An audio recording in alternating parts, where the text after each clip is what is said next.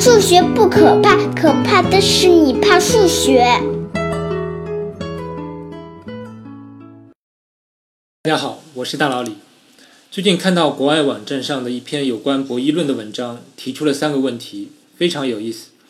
我就借节目把这三个问题介绍给大家，也加入我自己的一些读后感。这第一个问题是这样的：有这么一种猜拳游戏，猜拳的双方姑且叫他们小单和小双，就是单数和双数的单和双。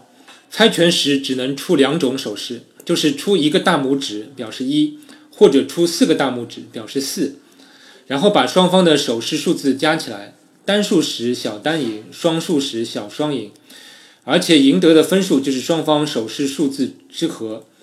比如，如果一个人出了一，另一个出了四，那么加起来是五，那小单就赢了五分。如果两个人都出了一，那么加起来是二，是双数，那么小双就赢了两分。现在的问题就是，这个游戏是公平的游戏吗？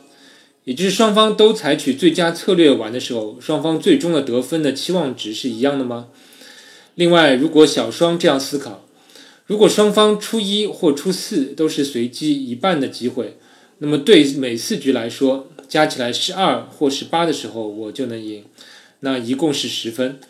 双方加起来是五的时候，对方赢两次，一共也是十分。所以这游戏看起来挺公平的。那我就两种随机各百分之五十来出吧。但是小丹这样思考，这个游戏看起来确实是挺公平的，但是我感觉这里面有点玄机。我准备稍微出点奇招，我准备五分之三的机会出一个手指，五分之二的机会出四个手指。那么请问，在这种情况下，双方得分的期望值如何？如果你有时间，你不妨现在就暂停一下节目，自己算算看。如果你没有时间，那我就继续了。我一开始看到这个问题，也是像小双一样，感觉这个游戏是很对称的游戏，应该是一个公平的游戏嘛。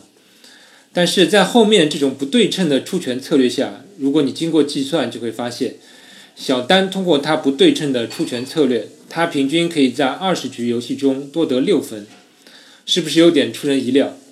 具体计算我就不说了，这是非常简单的。那后续还可以追问：如果我们知道小单的这种出拳策略之后，那么作为小双有更好的策略吗？那肯定是有的。比如小双可以一直出四个手指，这样显然按照这种新的出拳策略下，小双每局可以多赢零点二分。那么小单也可以见招拆招啊。小单看到小双一直出四个手指，肯定也会变招，这样双方肯定会你来我往。那么问题就来了。有没有一种策略使得最终双方都不会再变招了？这种策略存在吗？熟悉博弈论的听众就肯定知道，这种策略是肯定存在的。而这种策略就是所谓纳什均衡点。纳什这个名字，估计好多听众这几年熟悉了，很大功劳要归功于一部电影《美丽心灵》。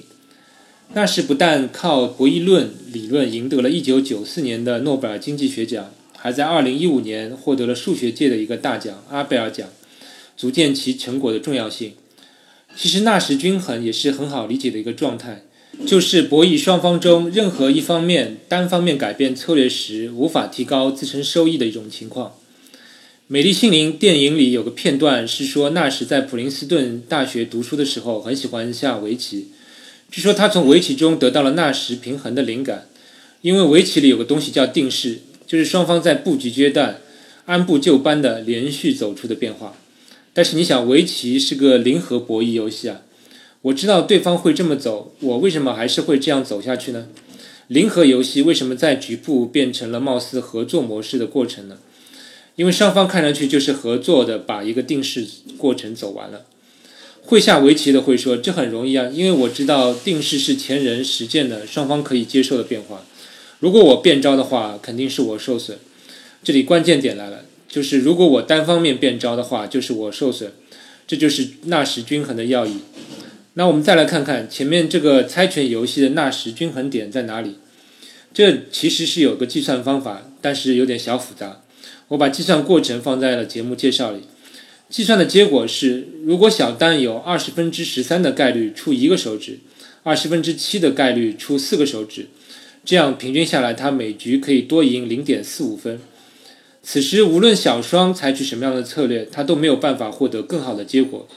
而小单也不会改变策略，因为如果小单改变，小双总有更好的策略可以使小单的单局收益小于零点四五，因此双方达到了一个纳什均衡，这个问题算是解决了。我最大的感想就是一个貌似公平的游戏，但确实是有一个不公平的结果，而且这个策略点会出现这种二十分之十三的数字，实在是很让人意外。另外还要说句，纳什均衡的存在性在非合作博弈领域是必然存在的，这是当初纳什证明过的，而且不一定是两方博弈，任意多的人博弈都适用。但可惜的是，纳什均衡点却很难得到。像上述两人博弈的情况，其实就已经有点复杂了。我如果让你和一个朋友玩这个猜拳游戏，估计你们玩一整天都摸索不出这个纳什均衡点。而一旦到了三人，情况一下子就会变得更非常复杂。比如我说让三个人同时猜拳，每个人可以出一二三三种手指。如果三人取胜的条件是三个人的手指之和除以三的余数分别是零一二的话，都能得一分。那这种情况下，你会发现纳什均衡点的计算我会变得非常复杂。因为如果一个人改变了策略，另外两个人都会相应改变，而又会触发更多的变化，这颇有三体问题的味道。各位有兴趣的可以自己研究下。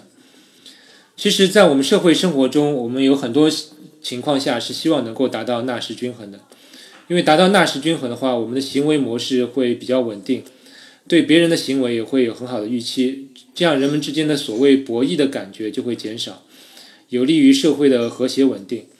但是纳什在证明纳什均衡存在性的时候，只是证明了存在性，而没有构造出寻找这种均衡的方法，因为他用的方法是所谓不动点理论。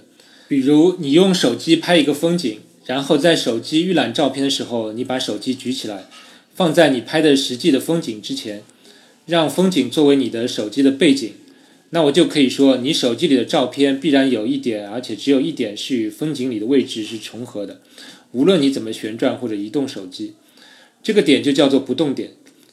但是纳什均衡这个不动点的存在性的证明是非构造性的，有人就证明，对某些博弈来说。穷尽全世界所有计算机之力，在整个宇宙寿命的时间内，也计算不出纳什均衡点，因为纳什均衡属于 NP 问题，这是有点让人失望，但是也是可以预期的情况。因为如果人的行为是如此容易计算的话，那大概人也就不能叫人了。最后，我认为商业领域里的一些现象是可以用纳什均衡来解释的，特别是某个领域只剩下两个寡头垄断的时候，比如可口可乐和百事可乐。从各方面来讲，可口可乐的市场份额总是要比百事可乐大一点。但是你有没有想过，过去几十年里，为什么可口可乐就没想过再加把劲干掉百事，或者百事就没点进取心去追上可口可乐？但是两家是不是到了一种没办法在单方面变招或者大幅度改变的时候？如果某一家大幅度改变配方、售价或者营销策略等等，很可能是自身先受损。所以两家进入了一种纳什平衡的状态，相对稳定下来。除非有第三家饮料企业强大到能够威胁到这两家，那这两家就不得不进入应战。好了，今天第一个有关博弈论的话题就到这里，希望你对纳什均衡有一些新的理解。这里我顺带说一下下周要讨论的博弈论的问题。问题是这样的：有个母亲，她有一对双胞胎儿子，儿子当然很调皮。他为了管理好他的两个儿子，想出了这么一个政策：他每天会准备二十块钱，傍晚时他会单独问他两个儿子，问他们有关另一个小孩在学校的表现。如果两人都说另一个表现得很好，那么他们会各得十块钱；如果其中一个报告了另一个的不好的表现，那报告的人可以得到十五块钱，不报告的一分钱也没有。如果两人都报告了对方不好的表现，那么两人都只能得到五块钱。请你思考四个问题：第一个，如果两个儿子互相都不信任对方，那他们的最佳策略是啥？第二，如果两个儿子互相信任，那么他们的最佳策略是啥？第三，如果这种奖惩制度会持续执行一百天，那么在多少天后你会发现他们的合作行为会多于背叛行为，或者会相反过来？第四，你觉得这个母亲的这种奖惩制度好不好？有何利弊？如果是你，有没有什么更好的方法？OK，那这四个问题就供大家这周思考消遣了。我们下周会具体解读这四个问题，下周再见。